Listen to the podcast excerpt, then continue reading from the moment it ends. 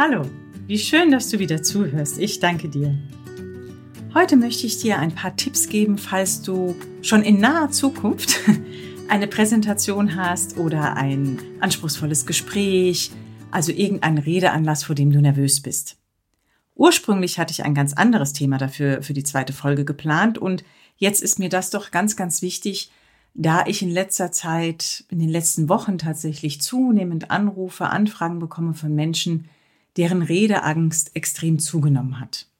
Ich hatte gestern erst einen Anruf von einer jungen Frau, einer Studentin, die eine massive Redeangst hat und an dem gleichen Tag noch ein, eine Präsentation halten musste und die nächste ist schon für nächste Woche geplant. Und dann habe ich ihr am Telefon ein paar Tipps gegeben und die möchte ich gerne heute auch mit dir teilen.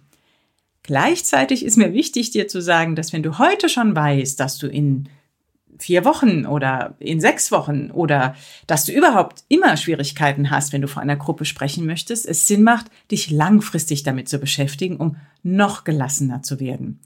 Die heutigen Tipps sind wirklich so schnelle Tipps, die auch schon für die nächste Präsentation wirken können. Und es macht durchaus Sinn, da weiter im Voraus dran zu arbeiten, um noch sicherer sich zu fühlen in dem Moment, in dem es drauf ankommt. Also, was kannst du machen, wenn du weißt, jetzt geht's gleich los und du merkst, die Aufregung nimmt schon so langsam zu und es fängt an zu kribbeln und es könnte ein zu viel an Kribbeln werden. Dann vergiss nicht ausatmen. Was wir Menschen alle gern machen, wenn wir aufgeregt sind oder unterbewusst machen, ob wir es gern machen, weiß ich nicht, wir machen es unbewusst. Wir atmen sehr viel mehr ein. Und das ist ungünstig.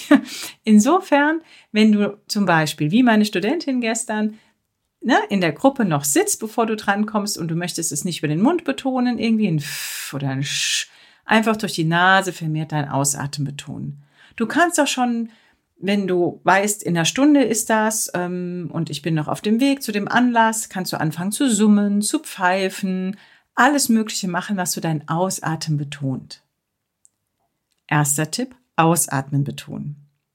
Wenn du also jetzt in dem Raum bist und da sitzt und du weißt, du kommst gleich dran, du deinen Ausatmen betonst, dein Name wird gesagt, du stehst auf und gehst nach vorne, dann schreite nach vorne. Hetz nicht nach vorne, geh in einem angemessenen Tempo, komm vorne an und lass dir Zeit.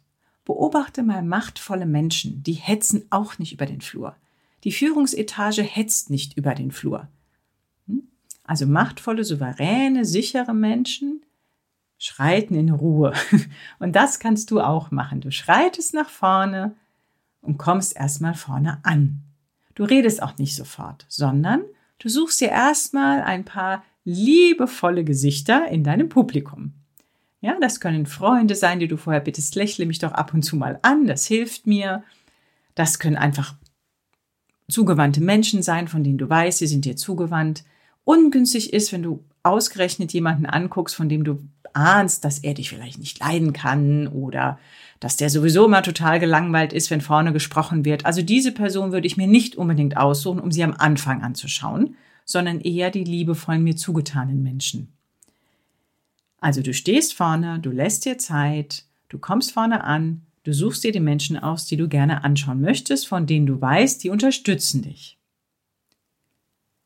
Bau einen Blickkontakt auf, lächle die auch an und dann öffne bitte erst deinen Unterkiefer, bevor du anfängst zu sprechen. Wenn du nämlich den Mund zu hast und fängst an zu sprechen, dann klingt das ungefähr so. Heute geht es bei mir darum. Ich stelle euch heute das und das Thema vor. Herzlich willkommen.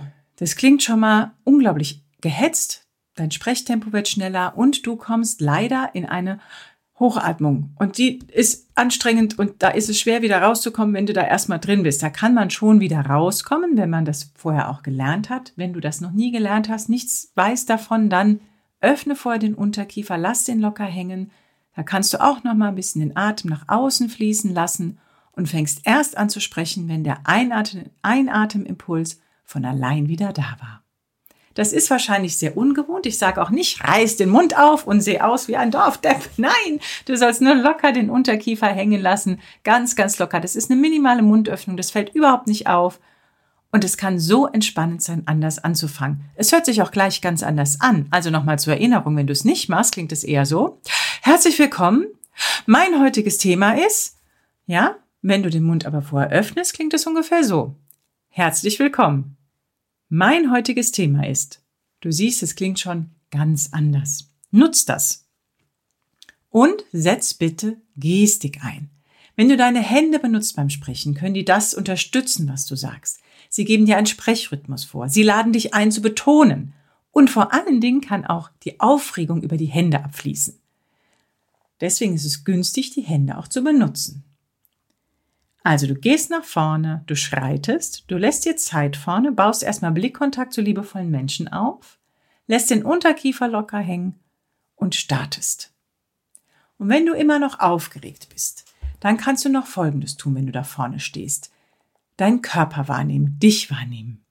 Das heißt, du fühlst mal, wie stehe ich, wie stehen meine Füße, wie sind meine Knie, sind die durchgedrückt, sind die locker, ist mein Becken nach vorne oder nach hinten gekippt, wie sitzt mein Kopf so auf den Schultern, ist der schief, sitzt er gerade, dass du dich mal fühlst.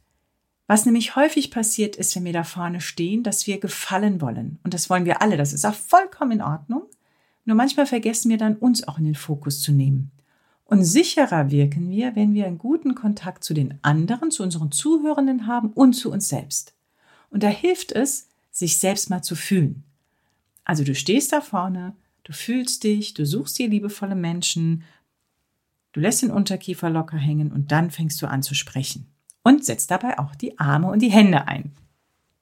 Das ist alles, was du körpersprachlich ähm, und was du so im Außen für deine innere Sicherheit tun kannst.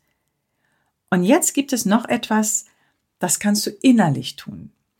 Und zwar ist aus Studien ganz klar bekannt, dass unsere Erwartungshaltung zu dem Ergebnis einer Situation das Ergebnis stark beeinflusst.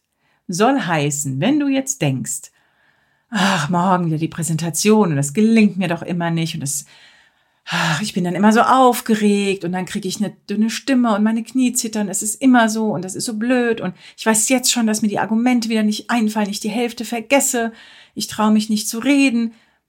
Dann ist die Chance, dass es dir morgen anders gehen wird, relativ gering. Weil wahrscheinlich wird genau das passieren.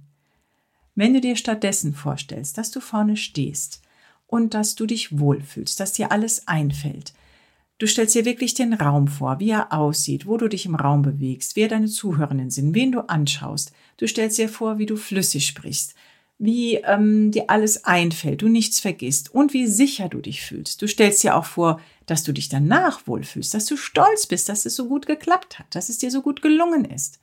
Und nicht nur vorstellen, sondern auch fühlen. Und dann gibt es eine viel höhere Chance, dass es auch, wenn noch nicht hundertprozentig anders, aber doch ein bisschen anders wird als die Male davor. Auch so Wörter wie ah, immer und nie sind wenig hilfreich, um eine Situation zu verändern. Doch dazu werde ich auch noch einen extra Podcast machen. Du siehst, ich habe noch viele Ideen, was ich dir erzählen möchte. Also diese innere Arbeit, die kannst du direkt umsetzen. Stell dir direkt vor, wie es dir gut gelingt, wie du dich wohlfühlst, wie du flüssig sprichst, dass deine Stimme auch resonanzreich ist. Und wenn du sagst, oh, das kann ich mir alles noch gar nicht vorstellen, das, das glaube ich mir ja alles gar nicht, dann entwickle eine Neugier zur Situation. Dann sag dir, okay, bis gestern habe ich die Erfahrung gemacht, ich stehe da vorne und ich bin blockiert. Ich krieg's nicht so hin, wie ich es geübt habe. Ich bin toll vorbereitet und jedes Mal gelingt's mir nicht. Bis gestern ist es mir so gegangen. Ab jetzt kann es anders sein. Ich bin neugierig, jetzt habe ich da so einen Podcast gehört, die hat mir so ein paar Tipps gegeben. Vielleicht ist es diesmal schon ein wenig anders. Vielleicht bin ich diesmal ein Prozent gelassener. Ich warte mal ab, wie es heute wird. Dass du so eine Neugier entwickelst und der Situation überhaupt die Chance gibst, dass sie diesmal anders sein kann. Also, ich fasse nochmal für dich zusammen. Deine Erwartungshaltung beeinflusst ganz arg das Ergebnis dieses Redeanlasses, vor dem du aufgeregt bist. Also arbeite an deiner Erwartungshaltung. Betone den Ausatmen vor der Situation oder auch in der Situation. Schreite nach vorne, hetze nicht.